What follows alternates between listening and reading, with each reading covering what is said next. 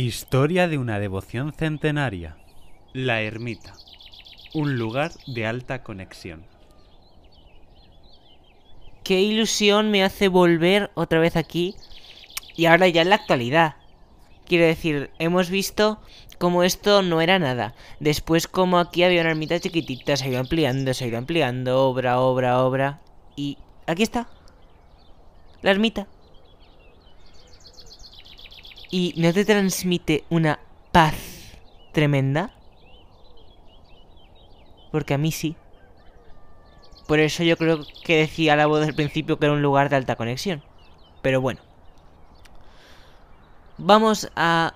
Si te parece, como este panel quiero que sea más experiencial, que estés más dentro de la ermita y puedas visitarla, lo que te voy a proponer va a ser que te voy a contar un poco su historia y también te voy a comentar qué es cada fotografía. ¿Vale? Como sabes, la ermita está en Cañaveras, ¿no? Un pueblo de Cuenca donde ha pasado casi toda la historia que te he venido contando hasta ahora. Que está en la Alcarria Conquense. Está concretamente en un monte que es el Pinar, que es inmediatamente la foto superior que ves, es una imagen de perspectiva del Pinar. Y a la derecha tienes la, a la ermita cogida de lado. La ermita actual fue construida en el siglo XVI, sobre un pequeño santuario de menores dimensiones. El nuevo santuario se erigió debido a este aumento de devoción que te contaba que pasó con las capellanías. La primera constancia escrita viene precisamente de una de las capellanías, de la de María Isabel de la Res, es decir, del año 1545.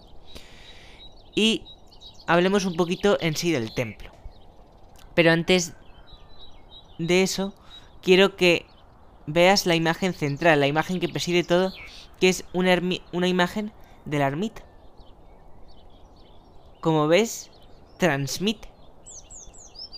Es uno de esos sitios donde dices, ahora sí estoy en paz. Pero bueno, te explicaré un poco cómo es por dentro. La ermita tiene tres naves. La central que cuenta con una bóveda de arista y las laterales que cuentan con cúpulas de crucero, ¿vale? Hay que destacar que la gran cúpula de media naranja, esta que ves encima, se encuentra situada sobre el altar mayor, que se ve un poquito en la foto que hay arriba con la visita del señor obispo de Cuenca, Monseñor Yanguas, hace no mucho a nuestra ermita. También hay que decir que a la edificación principal se le han adosado una vivienda del santero y otras dependencias para el descanso, que se utilizaban pues para las comidas de los romeros, hay un aljibe para almacenar el agua, eh, también habían cuadras, corrales, y eso, como te comentaba, pues en esta imagen que tienes aquí arriba, pues más o menos se puede ver. Ahora, si vamos a las imágenes de la izquierda, lo que vemos arriba del todo es el retablo, como se encuentra actualmente. Si seguimos bajando, vemos tanto un atardecer desde la ermita, que a mí me parece increíble, y una experiencia que recomiendo a todo el mundo. A la izquierda del atardecer vemos una imagen durante un culto en el año, donde se ven muy bien las bóvedas que hay desde el altar hacia la puerta, una foto donde se ve la ermita en el pinar.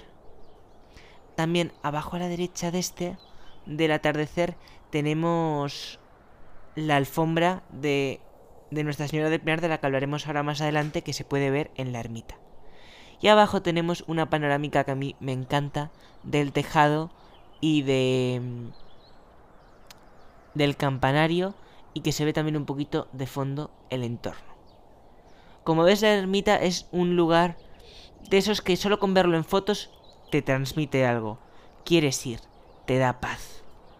Y por eso yo os animo encarecidamente a que entréis en las redes sociales de la hermandad, en todos Virgen del Pinar, y veáis los próximos actos, los próximos eventos que se van a hacer y, vayáis, o simplemente vayáis un día para ver el templo, para ver el entorno. Es un sitio increíble y que yo casi todo el mundo que conozco que ha ido allí dice que les da paz. Es decir, que es un sitio de alta conexión, de conexión contigo.